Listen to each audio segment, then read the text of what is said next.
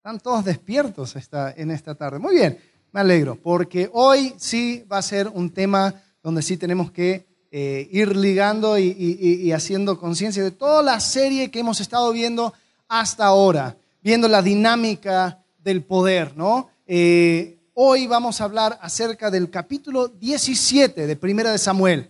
Es el famoso encuentro entre David y Goliat. Ahora, Muchas veces este, esta historia se cuenta ¿no? en la escuela dominical como parte de los cuentos eh, del Antiguo Testamento, ¿no? Entonces uno llega a la adultez con una idea del Antiguo Testamento como que, bueno, en algún momento habían dos tipos desnudos en un, jardín, después eh, alguien mató a su hermano y después hubo un, diluvio y David mató a Goliat, eso, eso sí sé. Eh, y, continuamos con el Antiguo Testamento. El, problema con eso es que perdemos un montón de detalles que podríamos apreciar si lo estudiamos de la manera que lo hemos estado, estudiando eh, hasta ahora, donde vamos viendo todo el desarrollo de la historia, eh, de, hablando de, tribus a tronos, cambiando esta, esta dinámica de jueces al rey. Hemos visto que hasta ahora el experimento del Reino Unido terminó rotundamente, o está continuando como un fracaso, ¿no?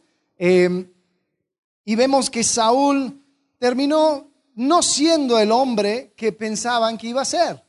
Encontramos que Saúl eh, no era aquel hombre valiente que iba a guiar a Israel a una nueva etapa eh, y, ser victorioso sobre, sobre las demás naciones. Es más, encontramos a los filisteos que siempre están siendo un aguijón en la carne de Israel, ¿no? Encontramos que ellos siempre ahí están. Y vimos desde el capítulo 13 hasta ahora una campaña, ¿no?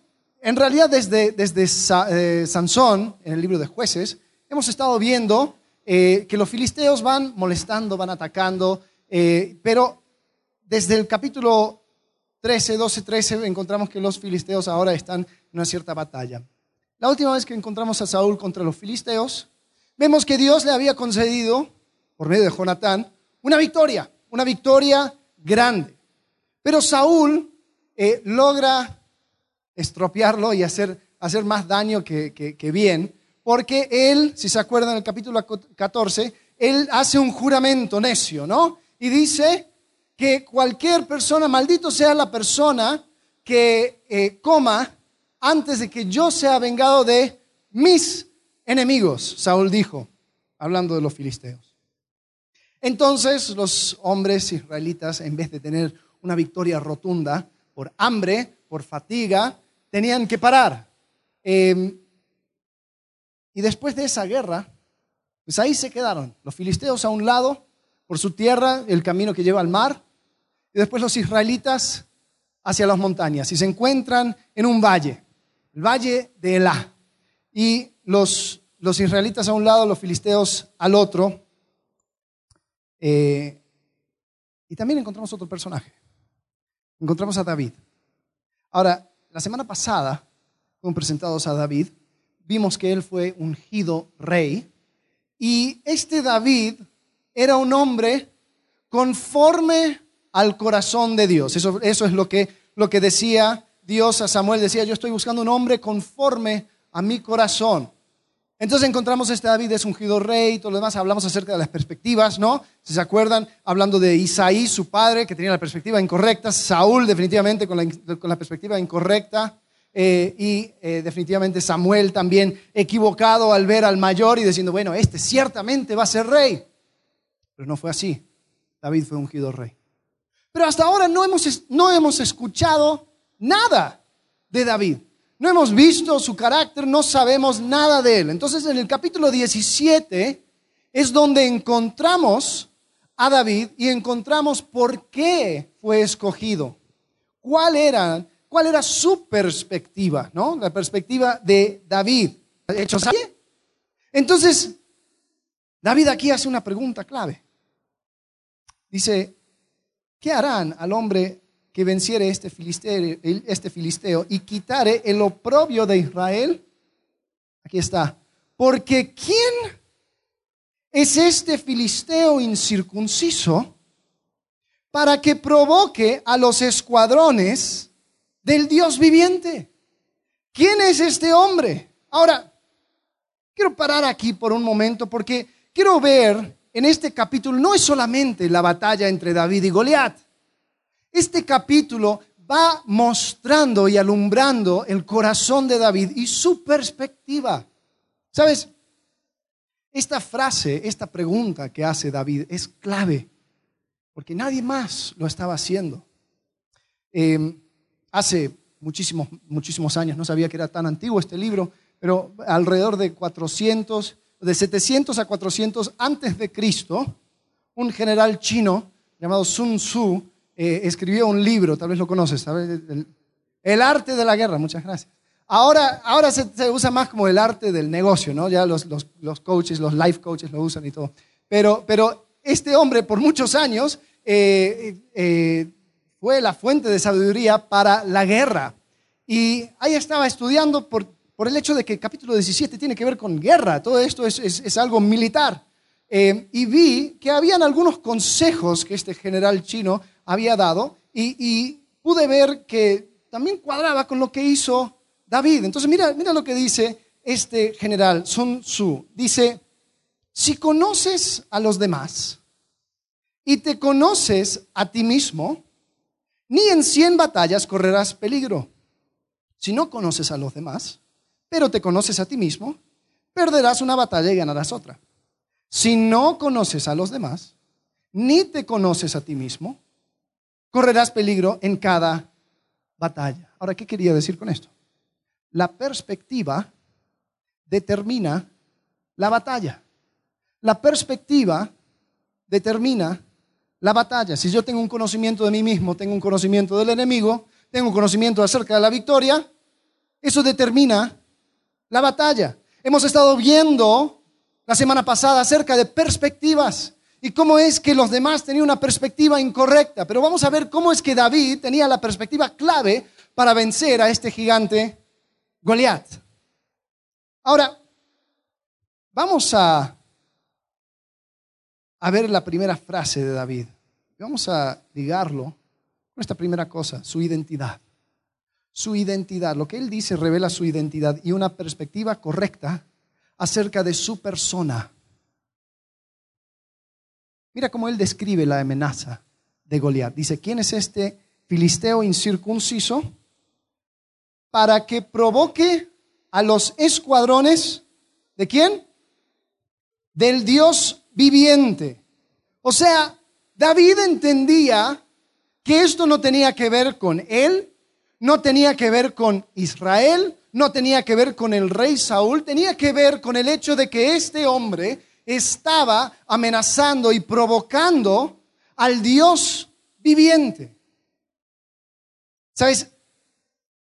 David entendía dónde terminaba su identidad. Entendía que él, como parte de Israel, era parte de los escuadrones del Dios viviente. Él se identificaba con Jehová de manera personal. Yo creo que los israelitas se habían olvidado de su identidad. Yo creo que los israelitas, si vemos la, vida de Sansón, por ejemplo, era un pueblo ya acostumbrado a descender a, los filisteos. Dice la misma Biblia de que como los filisteos tenían el secreto del hierro, eh, no había nadie más que tenía eh, espadas salvo Saúl y Jonatán. Todos los demás tenían que descender con, con sus herramientas de hierro para afilarlas y pagarle a los filisteos para, eh, para que ellos pudieran tener permiso de tener el hierro. Entonces los filisteos tal vez se veían a ellos mismos como una raza superior, un pueblo avanzado. Y los israelitas, por distinción, por comparación, tal vez se veían como gente del monte, gente de la montaña, gente eh, rural, eh, rústica, sin la cultura ni sofisticación que tenían los filisteos.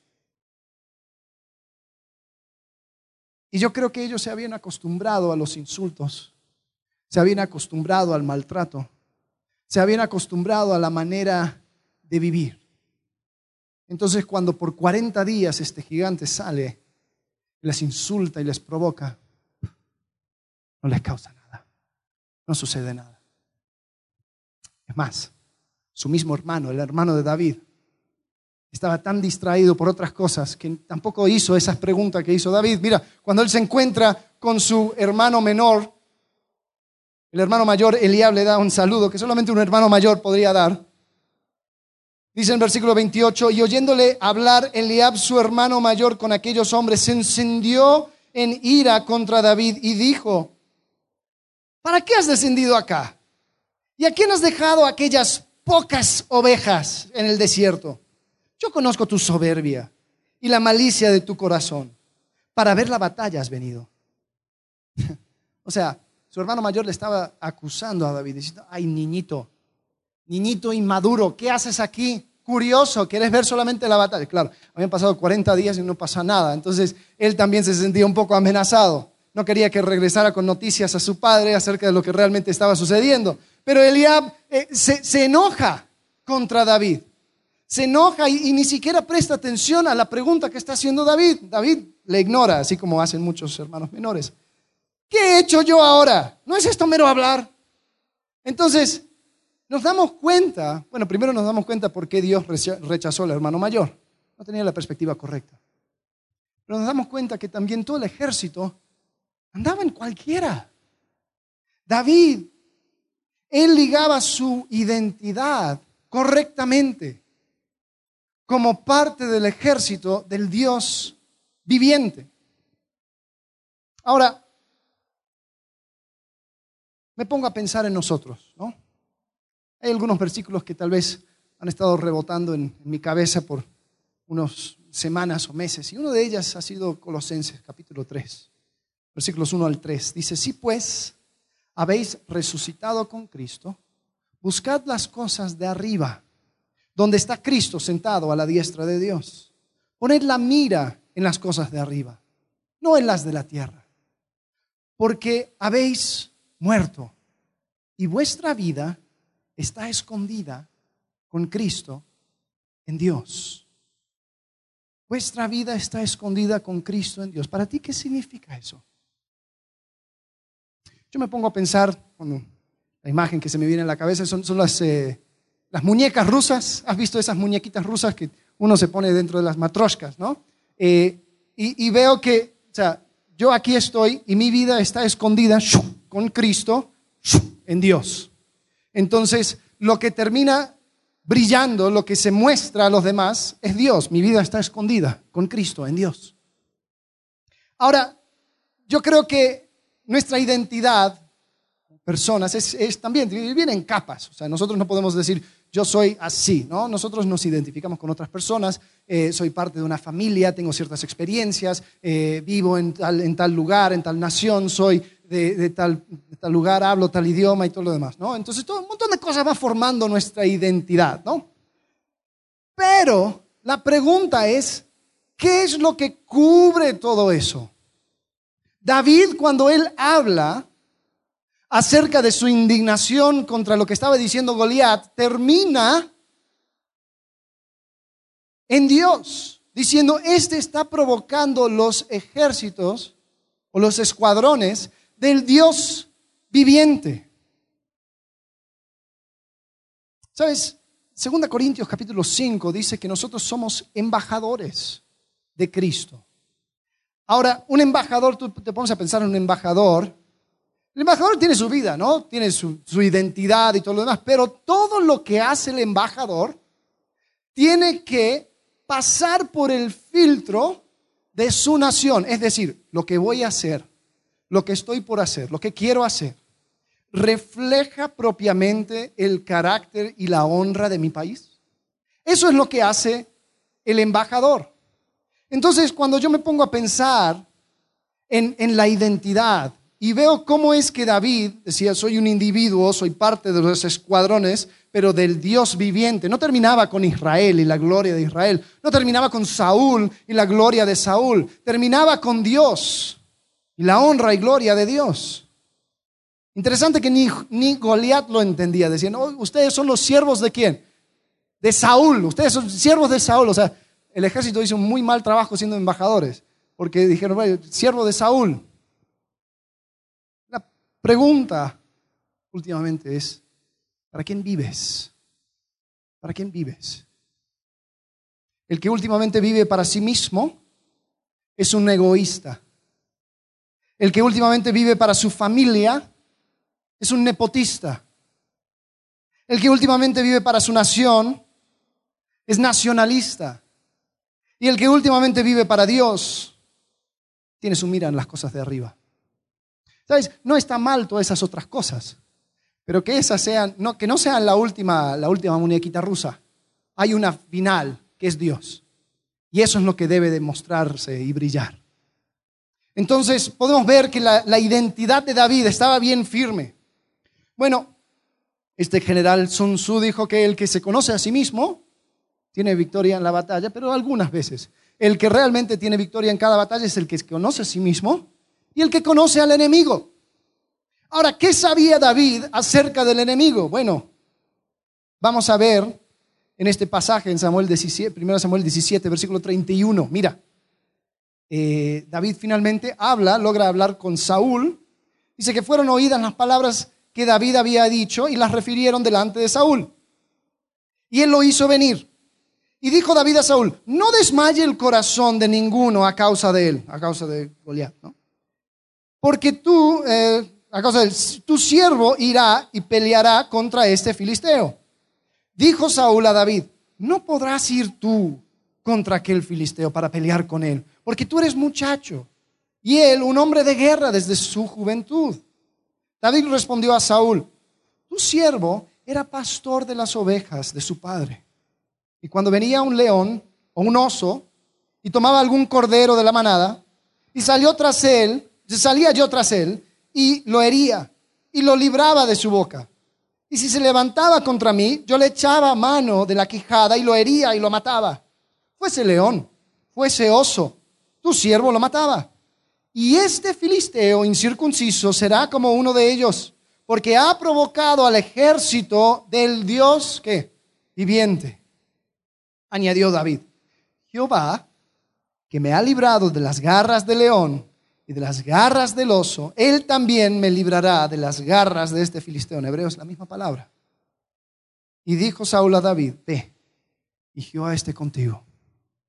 Ahora, mientras que todos corrían en temor ante este nuevo eh, peligro, Saúl entendía, más bien eh, David entendía de que esto no era nada más que un simple matón, igual que un oso que venía, igual que un león que venía. Este hombre, así como los demás, venía a arrebatar las ovejas del rebaño de su padre. Entonces decía, yo reconozco este tipo de enemigo. Yo entiendo y comprendo cuáles son sus tácticas. Eh, entonces David, él dijo, Jehová me protegió antes, Jehová me va a proteger ahora. No cambia nada. David entendía y conocía a su enemigo. Ahora pregunta, ¿qué acerca de nuestro enemigo? ¿Qué acerca de nuestro enemigo? David pudo evaluar al enemigo y categorizarlo correctamente. Primero de Pedro, capítulo 5, versículos 5 al 11. Dice, igualmente jóvenes, estad sujetos a los ancianos y todos sumisos unos a otros, revestidos de humildad, porque Dios resiste a los soberbios y da gracia a los humildes. Es el tema lema de, todo Samuel. ¿Te acuerdan del cántico de, de Ana? Este es el tema. Versículo 6. Humillaos pues bajo la poderosa mano de Dios para que Él os exalte cuando fuere tiempo, echando toda vuestra ansiedad sobre Él, porque Él tiene cuidado de vosotros. Sed sobrios y velad, porque vuestro adversario el diablo, como león rugiente, anda alrededor buscando a quien devorar. Vamos a parar ahí. Este es el enemigo. David dijo, este es como un león, este es como un oso, este gigante no me espanta. En el Nuevo Testamento dice que el diablo es como un león rugiente buscando a quien devorar. Sabes, el enemigo no ha cambiado. Sus tácticas han sido iguales. Desde Génesis, desde el jardín. ¿Se acuerdan? Hace unas semanas hablamos acerca del, patrón, ¿no? De ver, de codiciar, de tomar. El enemigo usa las mismas tácticas ¿Sabes? Me sorprendió cuando llegué a México y empecé a, acostumbrarme a ver la, la comida y los platos típicos de México. Me di cuenta de algo. México sabe hacer maravillas con muy pocos, con muy pocos ingredientes, ¿no? Porque agarras una tortilla, agarras carne y queso y ya hay como 78 mil diferentes platos que se, que se va haciendo. O sea, tú tomas una tortilla, pones carne, pones queso. ¿Lo doblas? ¿Qué es? Es un taco con queso. Tal vez es una quesadilla. Puede ser una quesadilla aún si le quitas el queso para algunos, cual no vamos a entrar en ese tema. El punto es, si es una tortilla más larga, ¿qué es? Un guarache. Si, si vas tostando la tortilla para que quede duro, ¿qué es? Una tostada, un volcán, alguna cosa, ¿no? Eh, después si lo enrollas y, y es de harina, ¿qué es? Un burrito. Pues te das cuenta, es la misma cosa. si pones una tortilla encima de otra y después las cosas en medio, ¿qué es? Es una sincronizada. Si lo sellas, ¿qué es? Es una gordita, un sope. Si es chiquitito, es un sope. o sea, te das cuenta, son las mismas cosas. Pero de ahí sacamos un sinfín de... ya todos tienen hambre, lo sé. Eh, el punto, antes de que les pierda, es que el enemigo también solamente tiene tres ingredientes. Mira lo que dice primero de Juan, capítulo 2, versículo 15. No améis al mundo, ni las cosas que están en el mundo. Si alguno ama al mundo, el amor del Padre no está en él. Porque todo lo que hay en el mundo, miren bien, los deseos de la carne, los deseos de los ojos y la vanagloria de la vida, no proviene del Padre, sino del mundo. Versículo 17. Dice, el mundo pasa y sus deseos, pero el que hace la voluntad de Dios permanece para siempre. Entonces, primero, versículo 15, vemos la táctica del enemigo, hacer que ames al mundo. Después, el versículo 16, vemos las armas del enemigo. Son tres. ¿Y sabes qué? Cada pecado va a tener una cierta variación de estas tres ingredientes, nada más. O va a ser los deseos de la carne, es decir, el deseo de estar cómodo, el deseo de, eh, dar placer a tu carne y que, y que nada más te moleste, ¿no?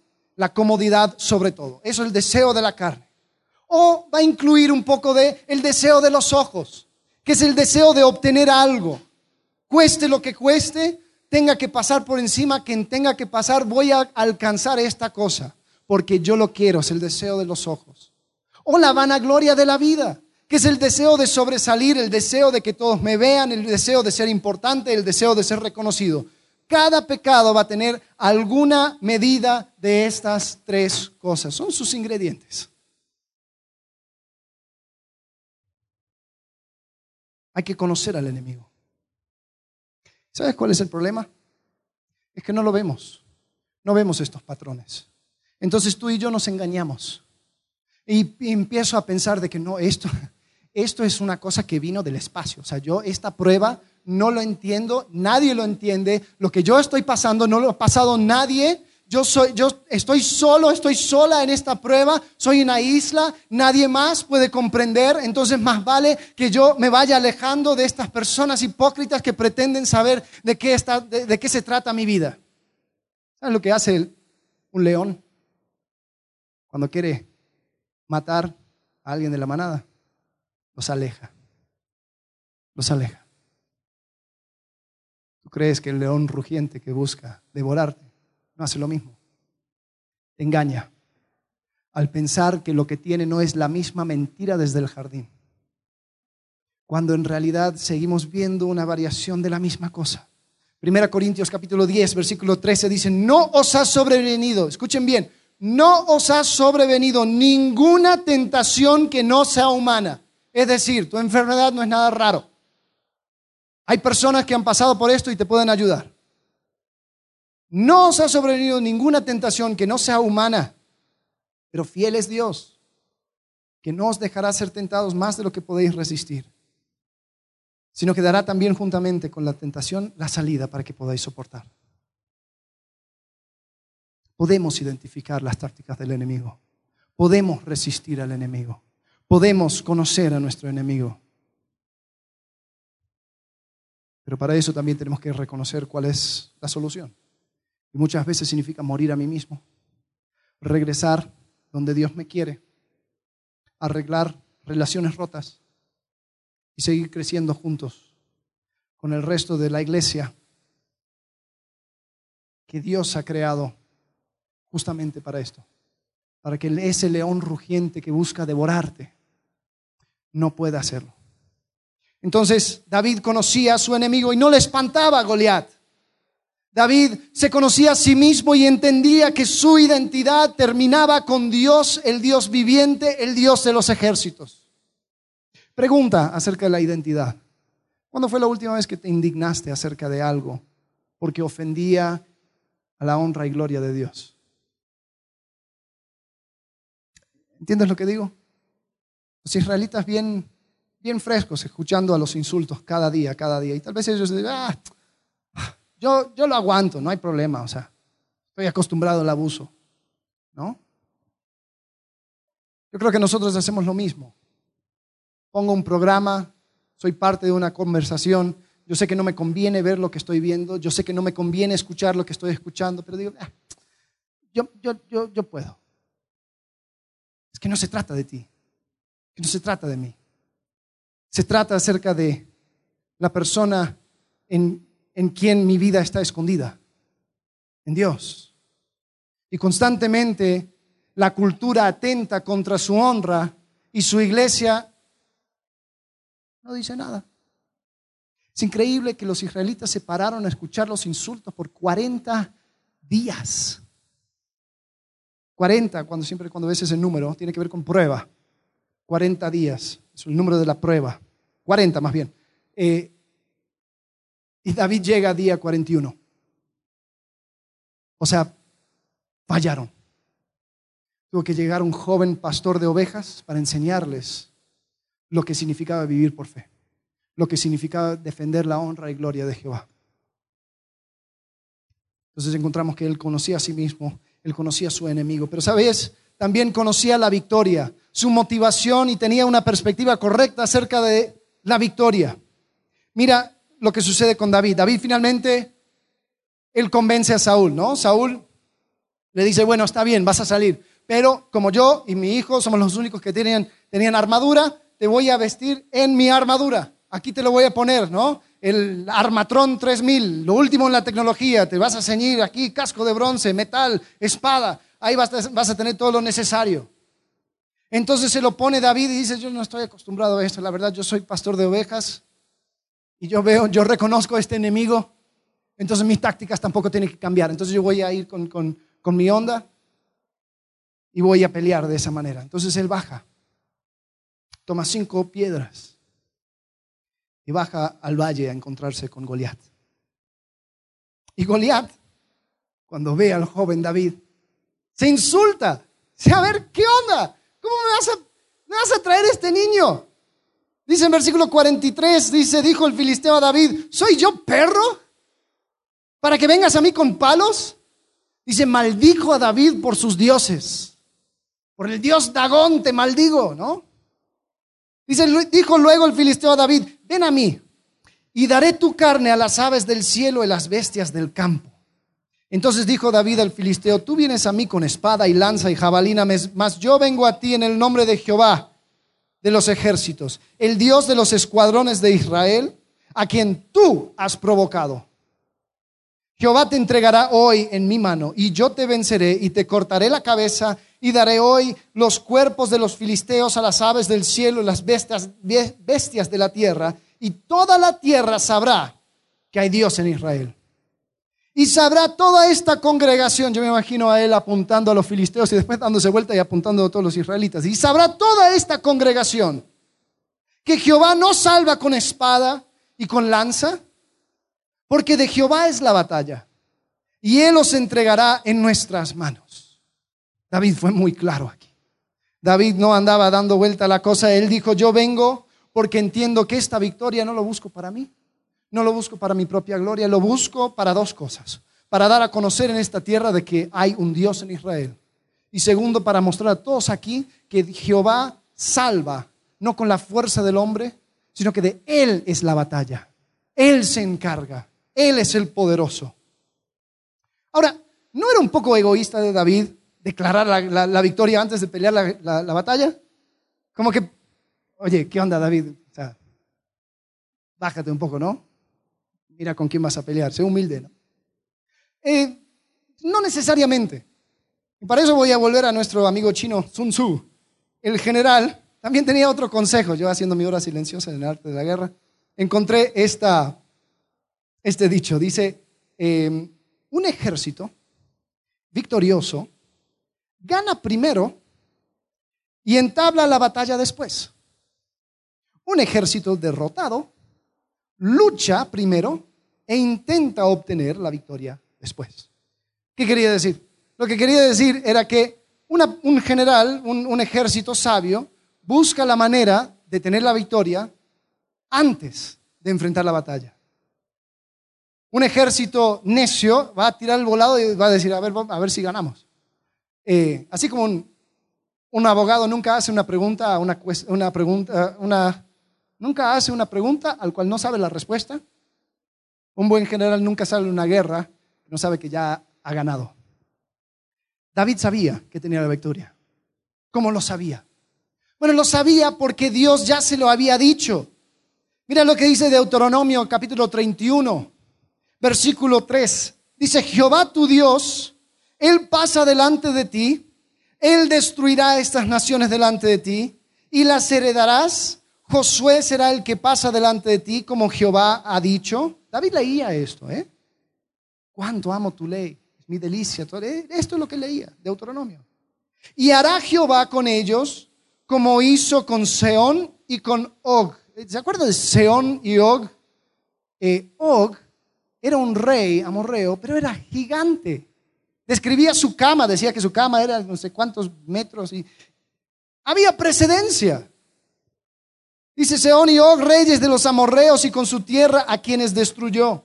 Y los entregará Jehová delante de vosotros y haréis con ellos conforme a todo lo que os he mandado. Esforzaos y cobrad ánimo. No temáis, no tengáis miedo de ellos, porque Jehová tu Dios es el que va contigo. No te dejará ni te desamparará. La batalla fue ganada antes de que comenzó. Otra cosa eh, muy interesante, si se acuerdan, cuando estamos viendo los primeros capítulos de Primera de Samuel, capítulo 5, ¿se acuerdan que el arca fue tomado de los israelitas? ¿Sí se acuerdan de eso? Entonces fue en un tour de ciudades eh, filisteas. Y estuvo primero en Ascalón, en, el templo del dios Dagón. ¿Se acuerdan? Pasa la noche el arca del pacto en el templo del dios Dagón y llegan los filisteos al templo y, se y encuentran la estatua de Dagón caído, dice, postrado ante el arca, con la cabeza cortada y con las manos también cortadas. Luego, los ciudadanos de esa ciudad fueron, ciudadanos, fueron eh, afligidos con tumores. Eh, la traducción podría ser tumores o hemorroides, pero te dejo a ti tu imaginación. El punto es que pasa de Ascalón a Gat y luego a Ecrón. Y ya los filisteos no podían más. Decían, ¿sabes qué? Envía a este arca, esta cosa de vuelta. Y lo envían con, sacrificios y con, cosas de oro y todo ese tipo de cosas. Ellos se dieron cuenta que no podían contra Jehová. ¿Te acuerdas de dónde era Goliat? Goliat era de la ciudad de Gat. Es decir, Goliat muy probablemente era uno de los ciudadanos que fue afligido con tumores. Ahora, no quiero ir más allá de lo que dice la escritura, pero yo me pongo a pensar, ¿se habrán ido esos tumores? ¿O será que Goliat llegó a la batalla y tenía unos grandes cosas en su cuerpo, insultando a Jehová y David viéndole diciendo, a ver, o sea, no te basta con tal chichón que tienes en la cabeza. ¿Cuánto más quieres? Ya te he mostrado que mi Dios puede. Es mucho más fuerte que el tuyo. David entendía la victoria era de Jehová. David entendía que la batalla fue ganada desde antes. Ahora pensando en nosotros. David puso todo en la línea o, o colgó todo sobre la reputación de Dios. Porque sabía que Dios defendía su propia reputación. Saúl trató de hacer de la batalla suya, acerca de su reputación, pero no le salió. David dijo aquí, la batalla es de Jehová, Él se lleva la gloria y la honra. Y me, llevó, me llamó la atención de que David cuando él salió, tomó cinco piedras. Nosotros sabemos cómo terminó la batalla, pero él en el momento, ¿qué habrá sabido? Bueno, sabía que iba a tener la victoria, pero ¿cómo? No se sabe. ¿Iba tal vez a sufrir una herida? Tal vez. ¿Iba a pasar por alguna incomodidad? Definitivamente.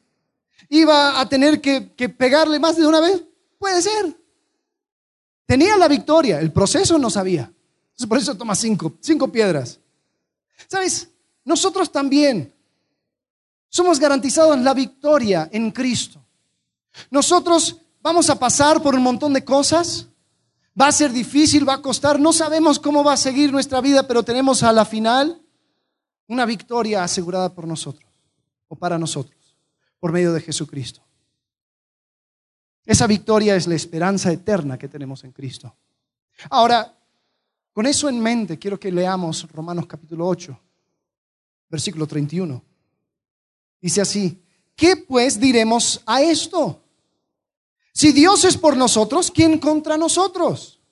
El que no escatimó a su propio Hijo, sino que lo entregó por todos nosotros, ¿cómo no nos dará también con él todas las cosas? ¿Quién acusará a los escogidos de Dios? Dios es el que justifica. ¿Quién es el que condenará? Cristo es el que murió. Más aún, el que también resucitó, el que además está a la diestra de Dios, el que también intercede por nosotros. ¿Quién nos separará del amor de Cristo? Fíjense esta lista. Tribulación o angustia o persecución, o hambre, o desnudez, o peligro, o espada. Como está escrito. Por causa de ti somos muertos todo el tiempo. Somos contados como ovejas de matadero. Antes en todas estas cosas somos más que qué? Vencedores por medio de aquel que nos amó. Ahora, desafortunadamente este pasaje ha sido muy maleado. Y lo hemos usado para decir, en Cristo eres un vencedor, no tienes que pasar por nada de esto, tú vas a tener una vida que va de victoria en victoria. No, perdón, nada que ver. ¿Dice Pablo que no vamos a pasar por medio de esto? No, no dice eso. Dice, estas cosas no nos separa del amor de Cristo. Es decir, Pablo, puede ser que pases por tribulación, puede ser que pases por angustia Seguro que te va a venir persecución, porque el que quiere vivir fielmente va a padecer persecución, o hambre, o desnudez, o peligro, o espada. ¿Sabes cuál es el problema? No nos gusta entrar ni siquiera a la batalla. Sabiendo que tenemos la victoria, estas cosas hacen que digamos, ¿sabes qué? Aquí me quedo, en la orillita. 40 días, 40 días, cada soldado, cada hombre que decía ser parte de los escuadrones del Dios viviente, ahí se quedaba mirando al gigante insultar a su Dios. Pero como iba a haber un poco de incomodidad, como iba a costar un poco, como tal vez no sabía cómo iba a hacer la victoria, pues aquí me quedo. ¿Cuántas batallas no peleamos? Porque pueda que pasemos por algunas cosas. Ahora yo veo esto. ¿Sabes cuál es la, pregunta que surge? ¿Eso es lo peor que me puede pasar? ¿Esto realmente es lo peor que me puede pasar? Teniendo la victoria asegurada, la única cosa que, pongo sobre la línea es tribulación, angustia, persecución, hambre, desnudez, peligro, espada. Eso es lo peor, en serio. Y me quedo con el amor de Cristo. Eso para mí es victoria. Entonces, si tengo esa perspectiva acerca de la victoria, entonces vamos a la batalla. Vamos a pelear. Porque no arriesgamos nada si tenemos el amor de Cristo, si tenemos la esperanza eterna.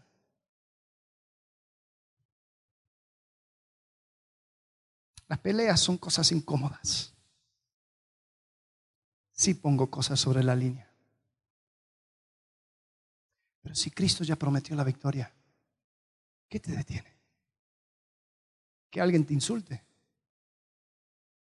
Que te echen del trabajo. Que pases un poco de hambre. Que pases persecución. Tengo las puertas del cielo abiertas recibiéndome. A causa de los pequeñeces que suceden sobre esta tierra, no le entro. A veces tiene que llegar un pastorcito de ovejas para avergonzarnos y ensoñarnos que la batalla es de Jehová. Y por último, vamos a ver la exaltación de David. Humillaos pues bajo la poderosa mano de Dios para que Él os exalte cuando fuere tiempo. David, sabemos cómo terminó. Aquí tengo una ilustración, es una de mis ilustraciones favoritas de Gustave Doré, un, un hombre que hizo ilustraciones de toda la Biblia. Y tenemos la de David, él cortando la cabeza a Goliat y alzándolo sobre todos. Él lanzó la piedra, se cayó, Goliat le corta la cabeza con su propia espada y los filisteos, atemorizados y espantados porque no se esperaban esto, empiezan a correr, los israelitas van tras ellos y tenían una gran victoria ese día. David ahora llega ante el rey Saúl con la cabeza de Goliat en su mano, chorreando de sangre, ya entra aquí hasta el jovencito. No sabemos cuántos años tenían, decía que tenía entre unos 10 y, 15, 16 años. Entonces yo me imagino él con la cabezota de, Goliat. Y Saúl ahí le vemos un, encuentro entre ellos, versículo 55. Cuando Saúl vio a David que salía a encontrarse con el filisteo, dijo a Abner, general del ejército, Abner, ¿de de quién es hijo este joven? Y Abner respondió, vive tu alma, oh rey, que no lo sé. Y el rey dijo, pregunta de quién es hijo este joven. Y cuando David volvía de matar al filisteo, Abner lo tomó y lo llevó delante de Saúl, teniendo David la cabeza del filisteo en su mano. Y le dijo Saúl, muchacho, ¿de quién eres hijo? Y David respondió, ah, ¿no sabes? Pronto vas a saber, porque yo soy el ungido, el próximo rey de Israel. No, no dijo eso. ¿Qué dijo? ¿Están conmigo? ok, vamos a leer. Dice, yo soy hijo de tu siervo Isaí de Belén. Espérate, David, ¿vas a desaprovechar este momento para ponérselo en la cara a Saúl? Para decir, ¿sabes qué? Yo hice lo que tú nunca hiciste. Yo por fin enfrenté al, hombre que que te hacía temblar en tus botas. Aquí está su cabeza. ¿Lo quieres? Hizo eso.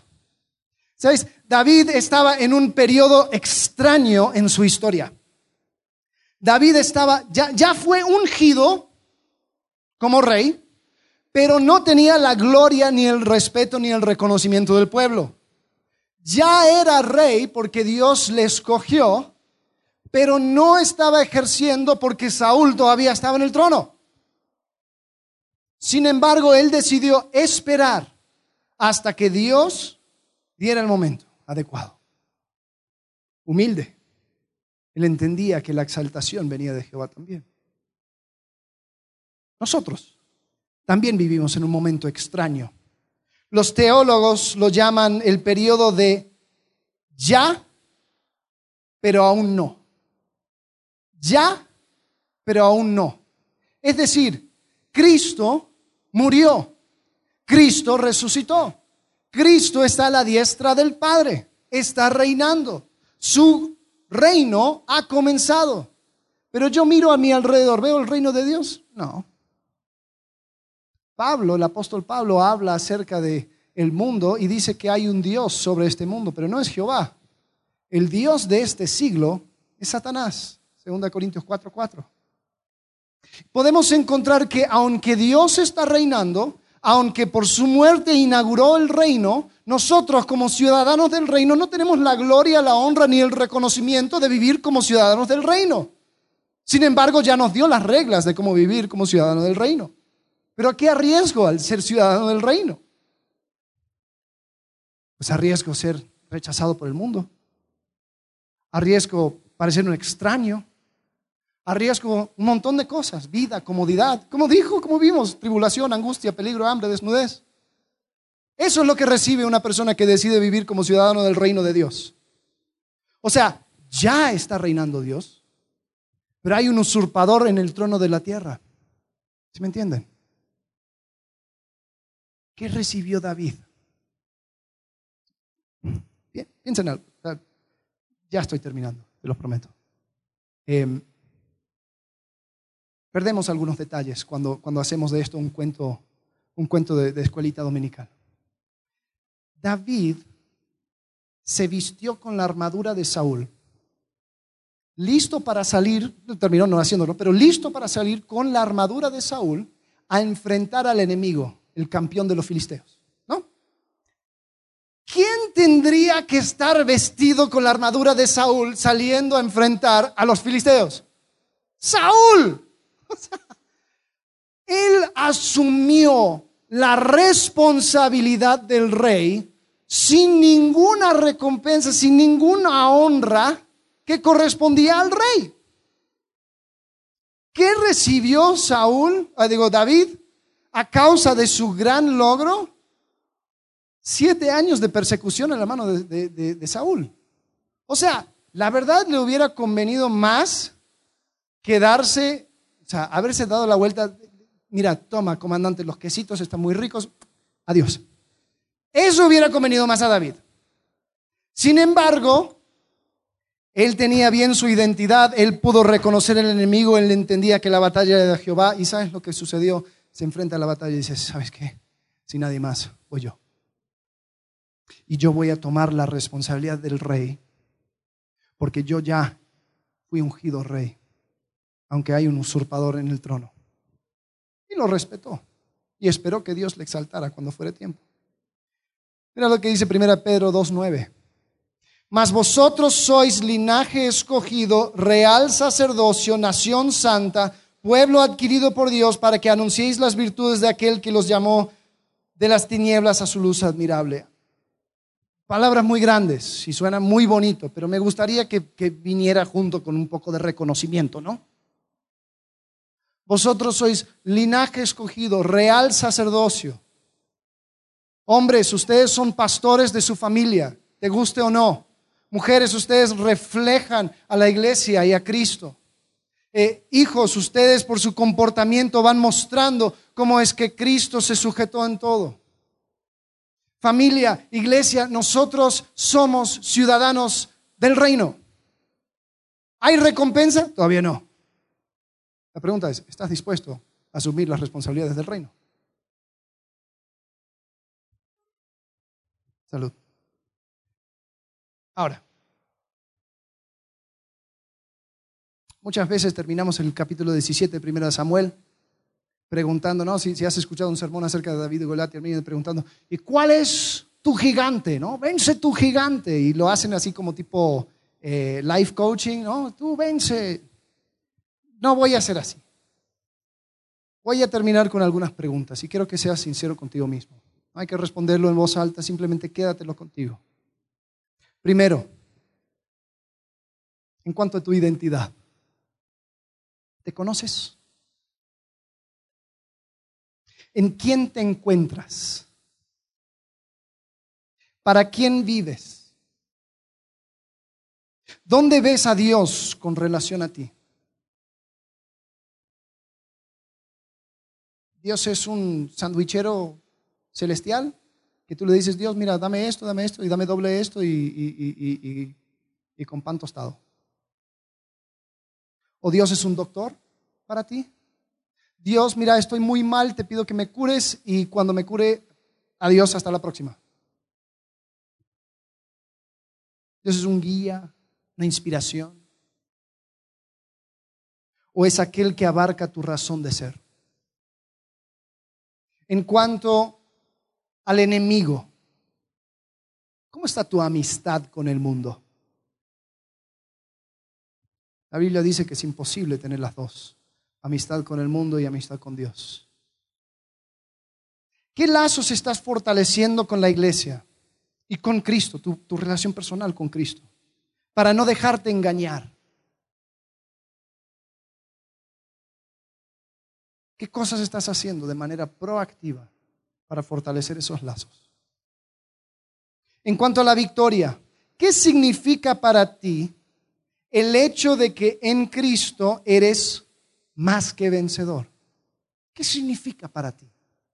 ¿Cuál ¿Qué implica de manera práctica? ¿Qué cosas harías para Dios si tuvieras la victoria asegurada? ¿Qué miedos no te permite enfrentar la batalla? En cuanto a tu propia exaltación, ¿eres capaz de tomar la responsabilidad sin disfrutar de la gloria? ¿Permitir que Dios te exalte cuando fuere tiempo? ¿Sabes? Hay personas que ligan servicio con puesto. Yo no hago eso porque yo no soy pastor. Yo no hago eso porque yo no soy el encargado de tal área. Entonces solamente cuando tengo el título, ahí sí sirvo. Si no, no. Hay personas con puesto que no sirven. Hay personas que no necesitan un puesto para servir. Son cosas muy diferentes. ¿Estás dispuesto a asumir una responsabilidad aunque no venga consigo un reconocimiento? ¿Puedes hacer la tarea de ciudadano del reino aun si significa no ser reconocido? aun si significa acarrear para ti dificultades y problemas. Porque eso es lo que hizo David. La razón por la cual lo hizo era porque un hombre era un hombre conforme al corazón de Dios. Y eso está a tu alcance y a mi alcance. Vamos a orar. Padre, gracias que has enviado a tu Hijo Jesucristo a morir por nosotros y darnos la victoria. Gracias porque no tenemos nada de que temer. Señor, y podemos ver la historia de David, un joven que tenía la perspectiva correcta. Señor, te pido que des a cada uno aquí la posibilidad de alzar los ojos y mirar las cosas de arriba, no en las de la tierra. Señor, porque cada uno que está en Cristo ha muerto y nuestra vida está escondida con Cristo en Dios. Agradecemos en el nombre de Cristo Jesús. Amén.